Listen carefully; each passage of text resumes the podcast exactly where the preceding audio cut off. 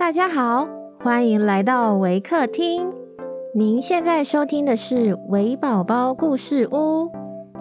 本节目为台湾维客公益行动协会远距陪伴服务项目，透过讲故事的方式，陪伴我们在全球十一个国家、四十八个服务据点的孩子，让疫情所带来的距离不再是距离。本集节目由叶昭玲女士赞助支持。亲爱的听众，我是 Miss Hannah。今天要讲的故事是稻草、煤炭和豆子的故事。本故事将以英语进行。Hi everyone, I am Miss Hannah from Waker. Today I am going to share a story about the straw, the coal, and the bean. In a village lived a poor old woman who had gathered together a dish of beans and wanted to cook them. So she made a fire on her hearth, and that it might burn the quicker, she lighted it with a handful of straw. When she was emptying the beans into the pan, one dropped without her observing it and lay on the ground beside a straw. And soon afterwards, a burning coal from the fire leapt down to the two. Then the straw began and said, Dear friend, from whence do you come here? The coal replied, I fortunately sprang out of the fire, and if I had not escaped by sheer force, my death would have been certain. I should have been burnt to ashes.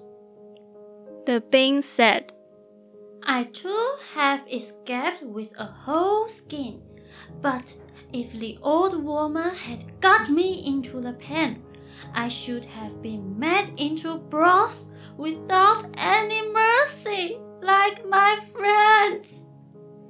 And would a better fate have fallen to my lot? said the straw.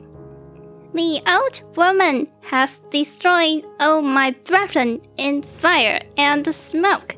She seized sixty of them at once and took their lives. I luckily slipped through her fingers, But what are we to do now? said the coal, I think answered the bean.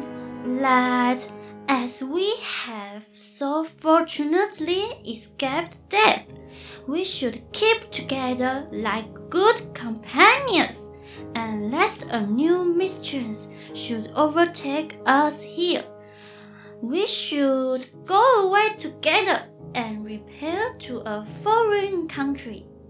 The proposition pleased the two others, and they set out on their way together.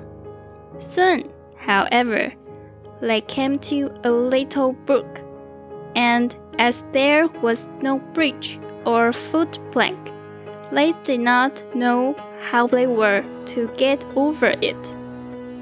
The straw hit on a good idea and said, I will lay myself straight across, and then you can walk over on me as on a bridge. The straw therefore stretched itself from one bank to the other, and the coal, who was of an impetuous disposition, tripped quite boldly onto the newly built bridge. But when she had reached the middle and heard the water rushing beneath her, she was after all afraid and stood still and ventured no farther. The straw, however, began to burn, broke into two pieces and fell into the stream. The coal slipped after her, hissed when she got into the water, and breathed her last. The being who had prudently stayed behind on the shore could not but laugh at the event, was unable to stop, and laughed so heartily that she burst. It would have been all over with her likewise, if, by good fortune, a tailor who was traveling in search of work had not sat down to rest by the brook. As he had a compassionate heart, he pulled out his needle and thread and sewed her together.